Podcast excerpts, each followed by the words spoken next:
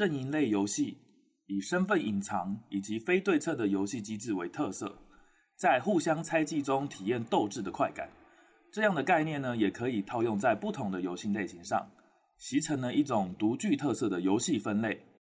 大家好，我是万年书记莉莉莉，我是 Among Us 只选橘色的 DC。欢迎收听《D 力宅生》EP 十四。我暴走族是不可能出叛徒的。潜台阵营类游戏。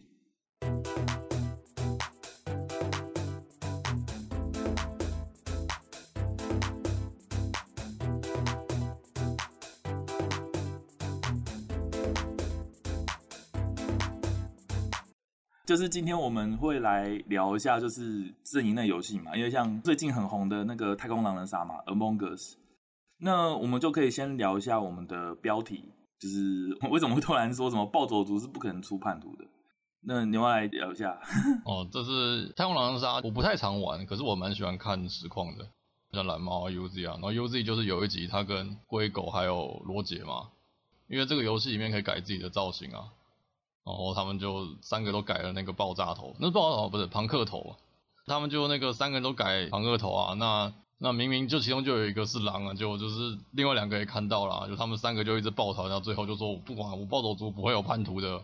然后就两个好人帮着一个狼这样子，那是很好笑。其实这游戏就是很有趣啊，就是你知道狼人杀可能就是人会想尽办法去抓出狼嘛，然后狼就是想办法去杀人嘛。但这游戏就是他们玩到后面已经开始玩的像角色扮演一样了，就是他们还有什么小学生背书包的小学生啊，然后什么交换身份之类的，就是可以玩出很多新的花样啊。对，我个人觉得就是 UZ 跟蓝猫玩这种乱七八糟的玩法很熟练啦。嗯，他们已经不没在管输赢了，你知道吗？反正好玩就好，然后好玩就包括了一堆好人抢着当狼啊，或者是什么。永远跟在一个人后面，然后看他崩溃啊之类的，这样子。哦，对啊，就是他们已经把这个游戏已经有升华到那种超越胜负的感觉，就是比较多的是娱乐性跟综艺效果，比较在追求的东西。那我认为有两种阵营游戏啦，一种就是一堆好人里面藏着叛徒嘛，One imposter among us 嘛，对不对？那，对。另外一种就是可能两边阵营互相对抗，像等下我们可能会提到风声这种辨别是敌是友的游戏。我觉得可以分这两种，对。那为什么这游戏可以像 UZ 啊，或者是他们实况组完成这样呢？我觉得一部分是它是一个比较动态的游戏，不论狼人杀或者是 Among Us，就是这类型的游戏都不是走一种回合制，或者是我要严守规则去做某些行为的游戏。对，那不像是 low 或是 FPS 嘛，反正你只是在说话嘛，或者找队友什么的，所以它有很多的变化，然后这变化之间就产生很多乐趣。所以这也是为什么我很爱看这种游戏，我不见得很爱玩，可是我很爱看别人玩这种游戏，然后做那些表演。对啊，就是像你刚刚说的，因为这种事情就是，如果你在 FPS 或 LOL 里面，你在这边耍花招、乱出装，比如说什么雷文全出 AP 装，这个东西就叫搓嘛，因为你是不可能赢的，对不对？嗯。可是，在狼人杀，你说这些扰乱人的话，或者是比如在人家这边跳地洞。人家也不一定敢杀你啊，因为他说的话，其他人会信嘛？其实也不一定啊，对，啊对不对？搞到自己被飘出去，对对，搞到自己被飘出去啊！如果常看这些精华，就知道就是发生过很多类似的事情，对吧、啊？就我在前面一直跳壁洞，可是你拿我一点办法都没有，你就会觉得很好笑，那观赏性很高。对，这可能就是 LOL 或什么没办法去做到的。对啊，我觉得就算 AD 雷文他是我队友，然后赢了，我应该也。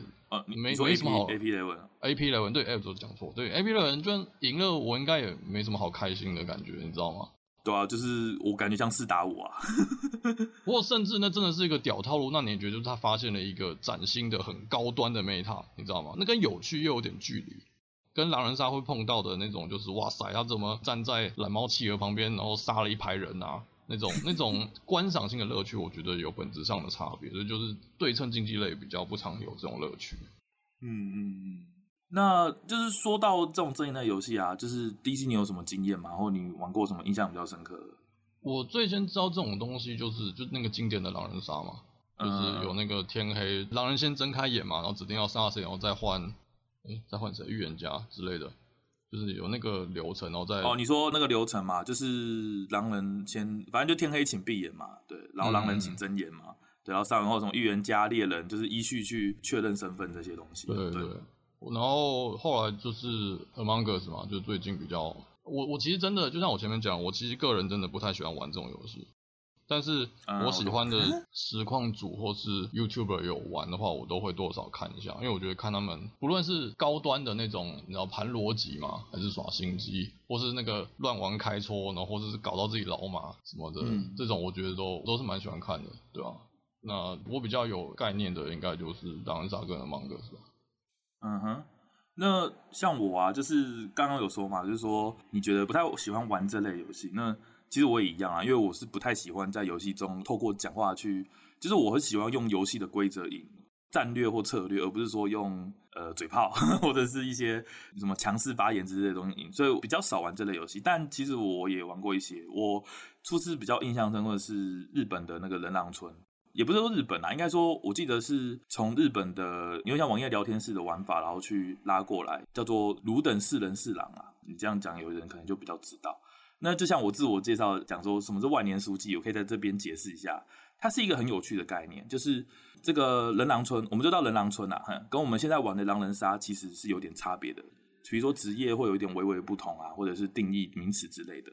那我觉得最大不同就是它的讨论是即时的，就是有玩过狼人杀的人就会知道，我要依序发言嘛，我第一个人讲完几分钟以后，或者是我讲完了，我 over 了，我就换下一位。啊，叭叭叭，所以这样就会有前置位跟后置位，或者是发言强势弱势的问题。那人狼村其实更混乱啦，它就是所有人都在一个即时聊天室，就是那个聊天室可能三分钟之后就会关闭，然后进入投票阶段。哎、哦欸，那就跟就像是 Among Us 那样子吗？一个大对对对，有点像，就是你可以一直打字，嗯、一直打字。对对对对，就是太空狼上的样子。那什么是书记呢？就是说，通常大家都会希望你提供很多情报嘛，那新手可能看不懂。那就有一个潜规则，就是建议说，哎，新手不知道干嘛的时候，就开始做记录。比如说记录说，现在场上死了几个人，然后有没有人留遗言？因为那款游戏是有遗言制度的，就是说你可以先写好遗书，你死后以后，你的遗书就会被发现。那就是他可能就整理这些情报，嗯、第一天谁票谁，反正他就记录一些这些东西啊，就第一天谁死了，第二天谁没死这样，然后谁的黑单跟白单什么，就帮他都整理出来。那老手也会觉得说啊，你有在帮好人做事，我不会优先杀你。那新手就是也可以说，哎、欸，去了解到底现在情况发生什么东西，也不是很迷茫说，啊，我现在该干嘛啊？我不能讲话，或我没什么情报，我是不是就等着被杀被票这样？所以我觉得是很有趣的一个潜规则。哦，这是一个让新手也绝对有参与感，还能成长的一个机制。对对对对对对。敢，如果是别的游戏，搞不好就是哦，反正他新手，他我不管他是狼是人，反正他发言看起来很菜，先票。哦，对啊，对啊，或者是他在蒙，他在忙，那我就直接票你啊，那这样对两边都没体验啊。嗯，因为老手可能就是心里会觉得说，你到底是因为菜还是因为你是狼，他也不管嘛。那对大局而言，不管是哪一种，都先票就是没错嘛，对对，是没错啊。跟新手体验一定就很差，嗯，因为他说不定他是真的有情报，只是他说不出来。这其实也体现了一件事情啊，就是这类的游戏是不是很难上手？呃，我觉得是啊，就是我不喜欢这个游戏的原因也也是这样子。一个是跟你讲的一样，就是我觉得这种纯粹靠说服别人认同你的主观想法的，它算主观吧？因为我看到是跟你看到是不一样嘛，对不对？是啊，是啊，是啊。那我觉得以这种机制设计而成的游戏，我不是很喜欢。我真的觉得就是一开始新手真的会过得有点痛苦。我觉得跨不过去了。啊，对啊，想跟新手，我们就讲狼人杀就好了。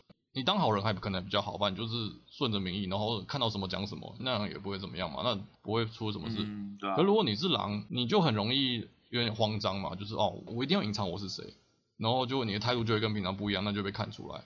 啊，被看出来之后，你又会就有点恶性循环，就你又不知道怎么当了。对啊，对啊。他、啊、最糟糕的就是，我记得你以前有讲过说，你觉得这个游戏新手很难搞的一件事，就是这游戏旁边老手也不能教你。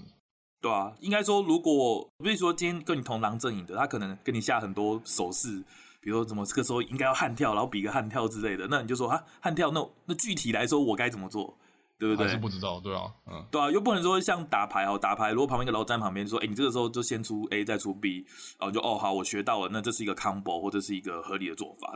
当当新手之后，你这个时候该悍跳，那那是什么意思？这我该怎么跳？我这时候悍跳出来，我总不可能每一场都照着 SOP 走嘛。对啊，你这局行得通的悍跳，下一局不见得行得通啊，因为状况不一样。对，嗯，那就像你说的，这种事情就容易恶性循环。就是我比如今天悍跳失败，那我下一场可能就会比较偏向当引狼嘛，就是不想当成负担这样。那这样的话，你就永远不知道怎么样悍跳啊。其实我自己在第一次玩、第二次玩，我也觉得就是 有点慌张，这样对。对啊，我是就我就烂之类的，反正我是不会太不太会玩。对啊，我也我也不是很会玩。不过我们可以就是聊一下，因为这个游戏算是一个很新的机，不不是很新，抱歉，很特别的机制，对吧、啊？就是你其他游戏比较少遇到这样的情况，就是靠比如动之以情啊，说之以理，就是两管齐下。就比比较，我觉得比较像怎么讲，动态或者是类比数位来讲，它比较像类比的游戏。我不知道这样听得懂。我我觉得有一个另外一种想法是这样，就虽然我刚刚讲的好像我们都很讨厌这种玩法，嗯、但是我是承认说，它其实还是属于那种就是看了实况后会自己很想玩的类型。因为比起 low 或是瓦罗兰或 OW 这种看起来有点上手难度的游戏嘛。可是，阵营类派对游戏，那其实你没有什么物理性质上的限制，你就是开房讲话、谈逻辑，看就会觉得，哎、欸，好想跟朋友一起玩玩看，就是当狼搞别人啊，或是那个飘一些人出去的这种快感什么的，我觉得，我觉得跟对象也有差，就是是你熟的人啊，还是你上 APP 去听其他人乱喷那些，就是每个人的喜好不同啦。就像刚才 DC 说的，我们不是说不喜欢这游戏，是说我们比较不擅长跟。就是去研究这类游戏吧，我觉得比较像这样子。是啊，那我们刚才就聊一些关于这一类游戏的事嘛。那我们可以聊一些就是我们的体验，因为我们之前都有玩过 Among Us 嘛。那我想问一下，就是哎，DC 你比较喜欢当 Crew，就是村民，还是 Imposter 背叛者、狼人这种角色？我一定是 Crew 啊。哦，是哦，你喜欢当 crew？对，我觉得这个游戏它有很多好的设计啊。一个就是免除了，就是我刚刚一直有点抱怨的事情，就是这种游戏通常都是基于是我说话的能力嘛。对。但我觉得 Among Us 这个游戏，就即使你知道怎么排狼坑，你知道要怎么栽赃别人是狼，你还是要有一点实际上的操作去实现你的想法，就是关灯刀人嘛。或是那个叠刀嘛，有这种东西，嗯，对吧、啊？那那我有个还有它好的设计就是，它为了平衡，就是你好人死了之后还是可以继续做任务。哦，对对对，不像是有大部分的狼人杀游戏，你死了之后你就是只能静静的，没有你的事了，就没你的事，对吧、啊？那我是觉得当好人那边解任务很好玩了。哦，玩小游戏嘛。那死了之后也没差嘛，死了那我就更好，反正我只是不能接警笛，那我就可以看一下大家在干嘛，然后也顺便就是很旁观式的学，然后又有还在玩游戏的感觉。而且你可以观赏他们的，就是看他们在追逐啊，或者是在那边躲刀那种感觉。对，我是觉得这个游戏对好人很友善啦，对吧？你可以有这种机制让你继续在游戏中。哦，所以就是压力不会很大，这样，对吧？那反过来当坏人，我就是觉得。它不像是天黑请闭眼的那种狼人杀，就是它夜晚跟白天的时间是固定轮来轮去的嘛。对，基本上你这个游戏逻辑就是，你只要尸体没被拍，或是那个没有人按钮拍桌，那个你就永远都是夜晚嘛。对，没错，逻辑上来这样。那这种时候要考虑的事情就很多咯，就是你到底在哪里刀才对，然后或是被拍了该怎么办，或还是你要自拍之类的，就这种事情我比较不擅长啦，就是玩的很有压力这样。哦，了解。哎、欸，我不一样哎、欸，我喜欢玩狼哎、欸。而且我通常狼人杀游戏类，我不喜欢当狼，因为像悍跳什么技巧这些，就我刚才说的，有很多技巧，但你可能具体不知道怎么做。对，我先讲一点，就是狼人杀这个游戏啊，除了身份隐藏以外，还有一个很重要的要素，就是它有能力不对等的问题，就是具体体现在人数上，比如说狼一定比较少嘛，不可能什么五狼五人，这游戏怎么玩？嗯，对吧、啊？所以它通常就是可能就是极少量的狼，但他们有着强大的能力。就是他们可以杀人，或他们有极佳的视野，对吧？以狼人杀来讲，就是他们知道谁是同伴，谁是好人嘛，这、就是最基本的。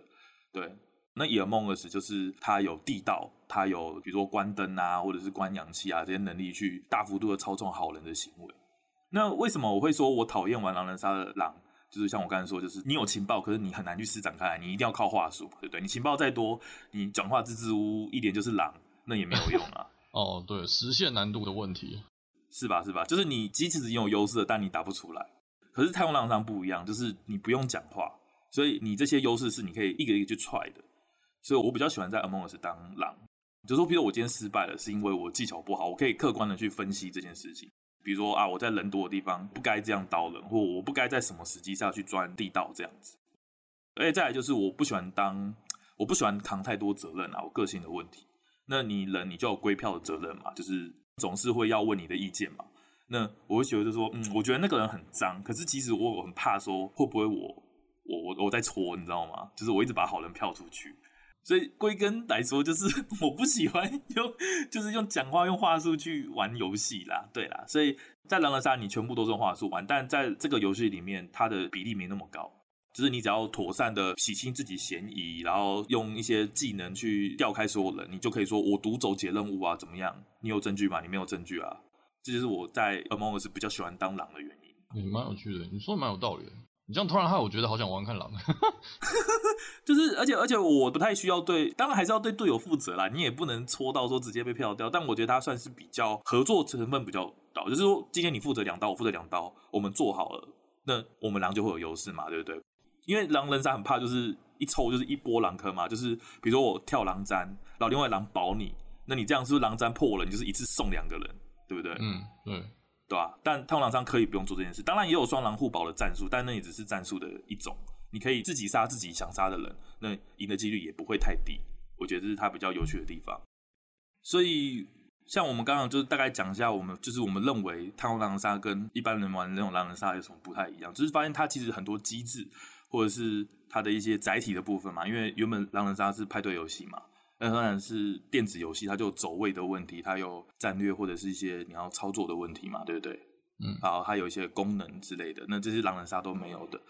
那我们就想到啊，就是阵营类这个游戏只是个概念，就像我说的，隐藏身份跟资讯不对等这两件事情，它可以被套用在很多其他游戏上。那我们接下来介绍一些，就是我们知道一些类似的阵营游戏，其他的阵营游戏，我们可以来聊一下。那我先讲一个经典的好了，就是一个桌游叫《风声》。嗯，那我觉得就像你讲的，这种什么藏身份，它只是一个类型。你把这个藏身份这个机制，你套用到任何游戏类型，什么不管是 MOBA 还是 FPS 啊，大概都有点可行性。当然，你还是要做一点设计跟变化。但是我是说，就像你讲这个隐藏阵营，这个这只是一种要素，它不是真的一定要死死那样做啊。我们大家每个人准备一支麦克风，然后怎么样怎么样。我觉得《风声》本质上就是卡牌游戏啊。它是分成红蓝两个阵营嘛，然后还有一个第三阵营，我们俗称叫什么打酱油，是吧？嗯，对，好像是酱油阵营吧，我记得。还在帮我记得写个酱油，对，嗯，我收藏的那一套繁体中文，我记得不是写打酱油，还是写什么？我也记得我以前没听过这个字，但我为了这集在爬资料的时候，我看到刚刚怎么就写个酱油，然后它的那个图片就是个酱油坛。这样，我想说，怎么跟我以前玩的不一样。它这就是一罐酱油，哎。对，风声有很多版，其实什么新版，什么风声再临，什么那些，我也不太确定是不是我玩过的东西。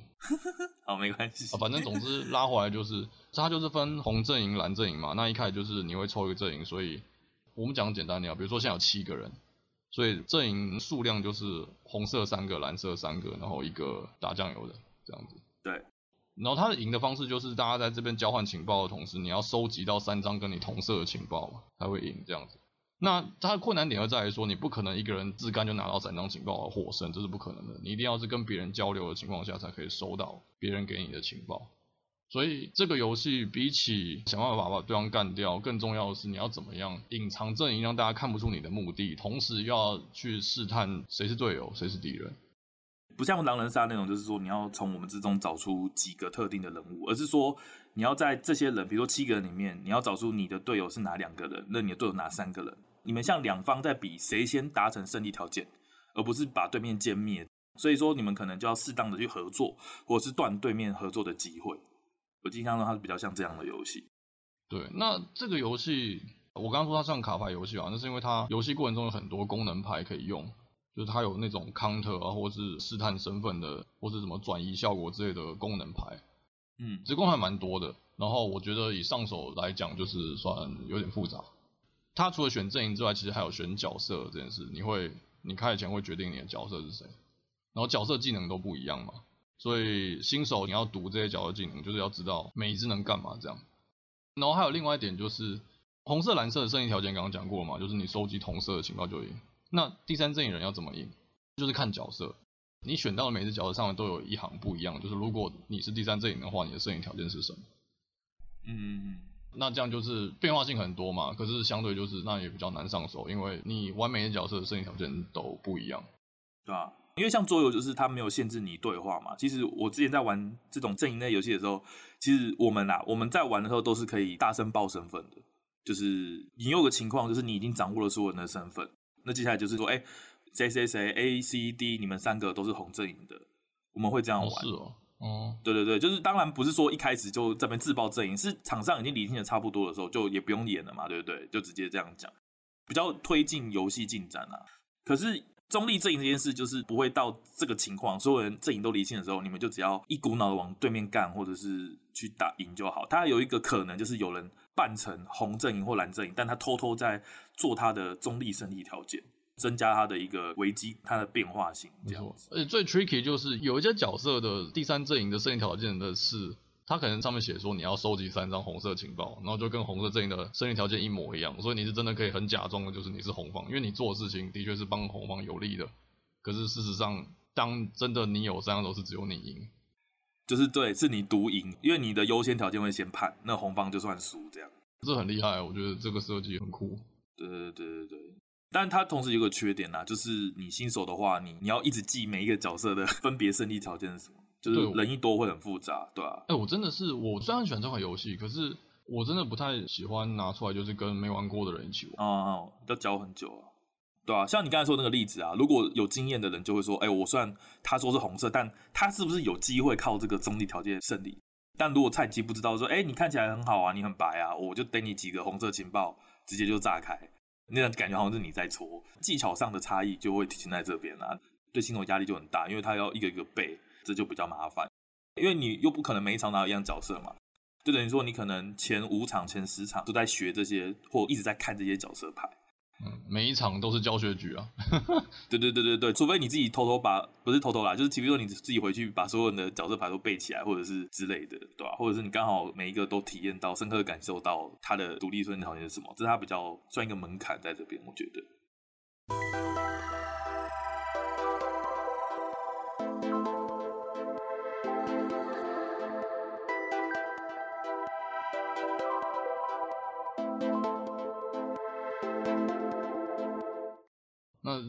么想介绍游戏吗？哦，就是说到这一款比较红蓝阵营，就是两方阵营来说，我有一款游戏叫做《邪气猎杀》，它也是一个桌游啦。其实我玩过没有很多场，就是三十场去桌游店玩的，但我很喜欢它一个机制，就是跟风声很像，有分红阵营跟蓝阵营。那他怎么去判别呢？他不是说像你那样去用情报或者是行为判别，他很有趣。他一开始就你的角色卡有分上半部跟下半部。他会给你一个就是盖着的卡，就有点像 mask 那样，就是给人家看你的下半部。那下半部你可以给左边的人看你的颜色，所以就是说每一个人都知道右边是红色还是蓝色，但他可以说或不说，就是他大幅的加快了就是叫确认身份这件部分。但你就想说啊，这样很有什么好玩的？就像我刚才说的，每个人都点名了，哎、你右边是谁？你右边是谁？这样不就直接就开始开打了吗？但它有一个比较有特色的地方，就是它里面混了一个叫做小丑，我忘记叫小丑还弄成，反正就是那个定位的角色。他是唯一一个就是上半部跟下半部颜色不一样的人，就是你等一下看是蓝色，但实际上你是红阵营的。那这个人的就至关重要，因为这游戏他在砍来砍去的时候，他他比较没有随机的东西，他就是你每一个人，比如说你每一个阵营都有九个角色，都有九个不同能力，那这两边都是对称的，就是红蓝是完全一样的，所以你是可以推算每个人的身份。所以小丑这个就是等于关键性的一票嘛，嗯、就是到底是以多打少还是少打多？你本来是九个人打九个人嘛，那是不是就五波？但如果你今天把小丑认错了，那你可能就是变成七打七打十，呃不不不，我在说什么？你可能就变成八打十，嗯，对对对，对你可能就变八打十，那那就是不一样了。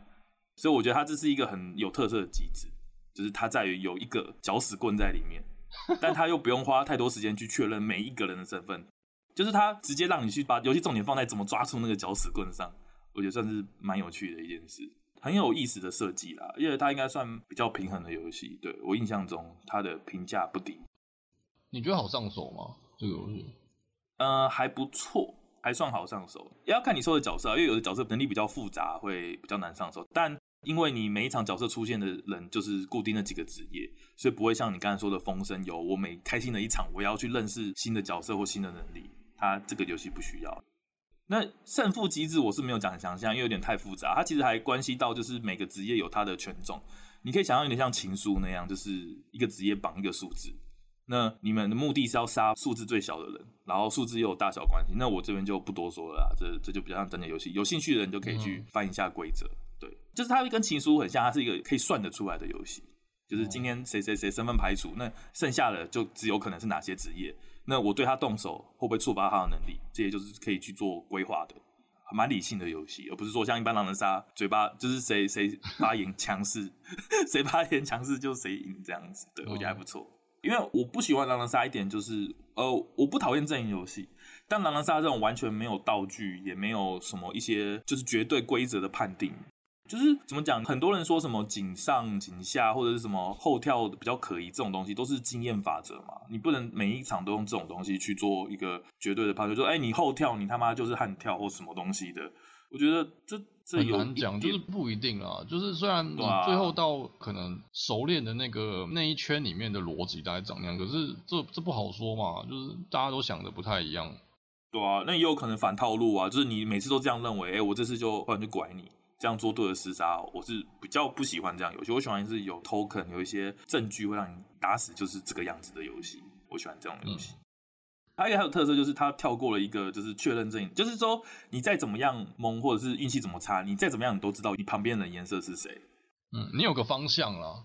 对对对对对对对，你起始来说你就有一定的情报量，我觉得是这游戏还不错的一点，不会像狼人杀那个第一个发言，呃，我是白村过。通常你这样讲，然后就直接被票说说你没提供情报，那我也是蛮懵的、啊。我我第一次玩遇到这个事情啊，就是我真不知道发生什么事。那可能是我不会玩啊，我到现在还是不知道这个状况我该怎么办。就是我第一个发言，我又白存，我又不敢去说打状态，或者是打，你懂我意思吗？打状态，或者是一开始叫什么观察还是什么忘记了，有一个词嘛，就是看，嗯啊，敏状态啦，敏牌啦，敏牌阶段啦。嗯，对对对，那个我也不知道，我就只会说，我真的不知道谁好谁坏啊。第一天没人死啊，那我怎么办？对啊，那事实上你这样说，跟你说的很好，说我在美状态，那个坚定的语气的说法，你其实在传达同一件事情，可是就是会因为不熟练、不自信而造成完全不一样的结果，那这样就我觉得很欧啊。对啊对啊，我不是批评这个游戏啊，就是老手知道这个事情怎么做，我也知道有这个方法，只是我不习惯啦。嗯。对，我也我也没办法。对对对，但我知道这个地方老手会有很好的表现空间，这不是一个这个游戏的缺陷。对，只是我还不知道怎么克服它。好，那像这种桌游类游戏啊，阵营类游戏，我还可以再分享一款游戏，它游戏叫《金爆伦敦》，二代叫《危机进化》啦。我只玩过二代，我不知道一代怎样，所以我就以二代《金爆伦敦：危机进化》来讲。那它这个游戏还蛮有趣的，我特别喜欢这游戏，是因为。它的规则是这样，就是你们是分侦探，他是这样讲，它里面侦探是福尔摩斯啦，然后坏人就是莫里亚蒂嘛，就是教授，嗯，反正这没什么意义啦，反正就是正方跟反方，设定，设定，嗯嗯，对，只是设定而已，它就只是两个阵营。那它的玩法就是一开始会有个人拿着钳子，这游戏目的就是如果你捡到了一定数量的引线就会赢，那捡到一定数量的炸弹就会输。那引线跟炸弹在哪里呢？就是每个人起手都会洗牌，然后开始抽牌。抽满你的手牌以后呢，你就看到，哎，你手上可能有两张引线，啊，还有其他功能牌啊，不是全部都引线，但我可能就举个例，就说你可能手上有三张引线，然后一个炸弹，然后 OK，你就洗牌盖着，那这样的话你就知道你的牌的比例，但是你不知道顺序，对吧？嗯、你不知道你的引线在第几张，那这个时候呢，拿钳子的人呢就要去捡除了他自己以外的任何一个人玩家，那这个时候好人就会说啊，哎，我这边手上全部都是引线，拜托捡我，一定安全。然后坏人可能也会说一样的话，在他手上有两个炸弹。那这游戏有意思的地方在哪里？就是这游戏很像抽鬼牌，它是抽鬼牌的概念去做的。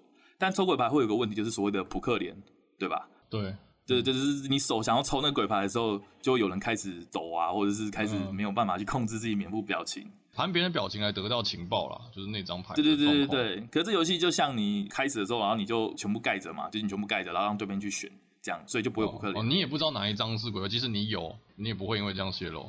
对对对，即使你有，你也不知道他第，你也不知道他会不会捡到那一张。嗯，那这游戏就是有点像鬼牌数量很多的抽鬼牌。你会发现很好玩的一点，就是坏人在装好人的时候，比如说他手上五张牌里面有三张都是炸弹，那是不是很容易就爆了？对不对？嗯、那他也可以骗人说，哎，我手上只有一张炸弹，拜托你捡我，就是我很安全，我几率超低。然后捡了后爆了，他就说，呃呃，你就衰啊，你就刚好捡到我这一张啊。哦，对，你知道吗？就是他坏人也可以顺利的当好人。而且可以当很久，就是他可以用这种方式去慢慢的蚕食鲸吞，去增加那个炸弹的数量。哦，因为你根本不知道总共有多少炸弹在他这一边嘛。对对对对对，你只知道你捡的这个是，那其他是什么你也不知道。那为什么会特别推这游戏？就是这游戏有一个最大的特色，就是像狼人杀嘛，你今天你露馅了，你今天聊爆了，你是不是就完全不可能翻身了？你聊爆了，你你视野特别大或不干净啊，你是说了一定票你啊，你就出去了，你根本就没有办法去变。但这游戏你就可以像我刚才说的去变你的状态，就是啊，你今天被捡到炸弹，就说，哎呀，你怎么那么衰？我就唯一一张炸弹干被你捡到了，我下一场你信我还是我真的？然后你甚至也可以假装的好了，就是全部都是引线，就说捡我，你看吧，真的是引线吧，我不是坏人吧？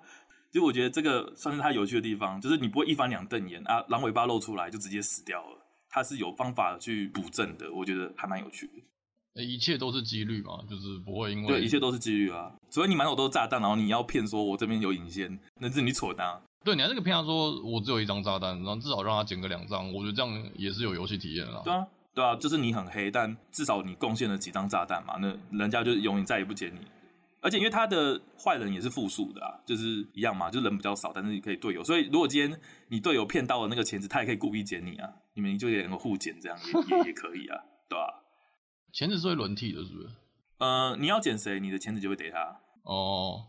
我觉得这游戏是概念很有趣啊，不过它有些我不知道它平衡怎样。我听说就是没有完全的平衡，就好像有一边有优势劣势这样。但我没有研究很多，我也是去桌游店玩的。但我觉得它的机制是非常有特色的。那你还有什么游戏想要分享的吗？那我还有一个就是我刚刚提到，就是三国杀。三国杀我觉得也算是好上手的那一种，我觉得又更是一个卡牌游戏了。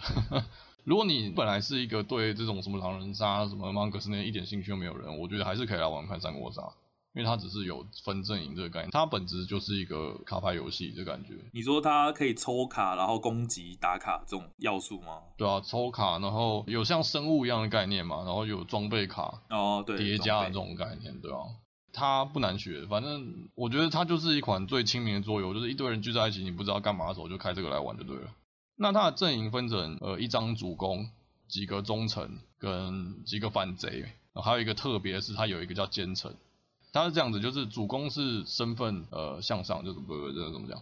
呃，主攻的身份公开，呃公开对，靠标，对，主攻是身份公开，他就有一张，然后忠臣可能有几个人，就是他是分好人跟坏人的比例是一样的嘛，那坏人就是反贼，剩下他都算好人，所以比如说今天反贼有四个，那就是。主攻一个，忠臣两个，奸臣一个，这样总共也是四对四的感觉嘛。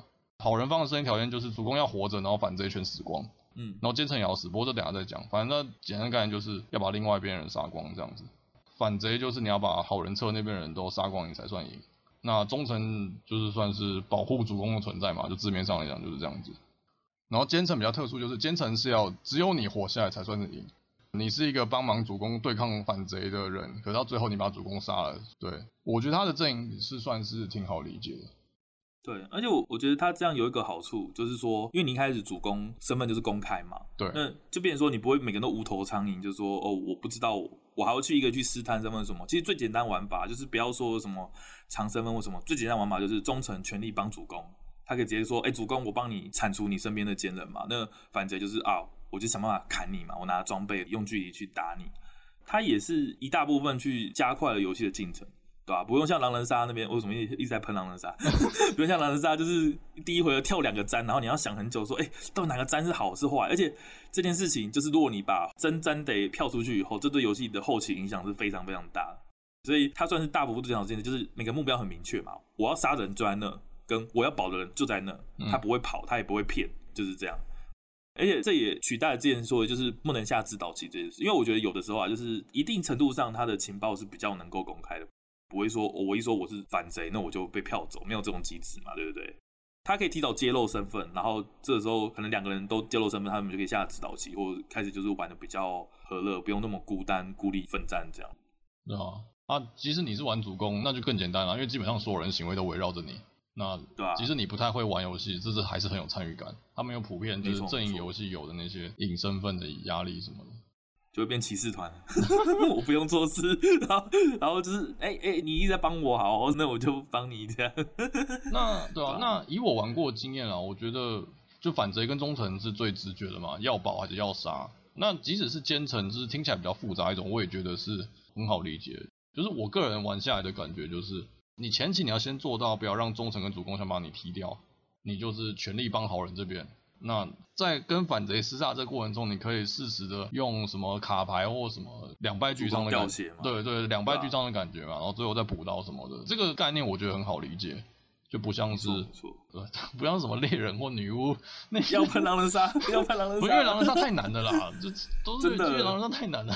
对，然后它又是经典，又是核心，所以就变成说，他的行为其实你都可以找得到对应的事情，你知道吗？这蛮有趣的。但我没有想过竟然要这样解释，对，这样。那好，那我讲风声，就是三国杀还有比起风声来讲，又少一个复杂点，就是虽然它一样有角色不同，技能不同，可是它没有风声那个第三阵营的那个复杂变化。三国杀角色就只是角色嘛，对吧？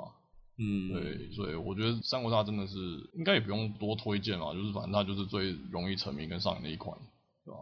对啊，你难怪它会这么红啦，因为它其实是它其实有点像抄袭的游戏，就是它是从 Bang 的机制去抄过来的。那就像我们之前说的一样，我们不去追究这些事情，但它的确有它的特色。就那我们就是大概介绍一下，就是我们玩过的阵营类游戏啦，应该说我们就找出了他们一些特色啦。像我们之前说的嘛，隐藏身份跟他的情报能力这些东西都只是一个概念，对啊，因为它毕竟是一个机制嘛，它可以外挂在很多不同的游戏类型上。那怎么设计，就是端看每一个厂商啊，他是怎么去做，他可以做在桌游上啊，可以做在 PC 上啊，很多很多这类游戏都运用这个概念，然后来达到斗志啊，或者是刺激、紧张、悬疑感觉。就我们这集就是介绍完了啊，那我们有说过我们狼人杀没那么熟，那我们有什么讲错的或者是很云的部分，就是大家也可以来信纠正，那我们之后就会跟大家澄清道歉之类的，也可以，对，因为我们真的狼人杀经验不是很丰富，嗯，对吧？这也可以。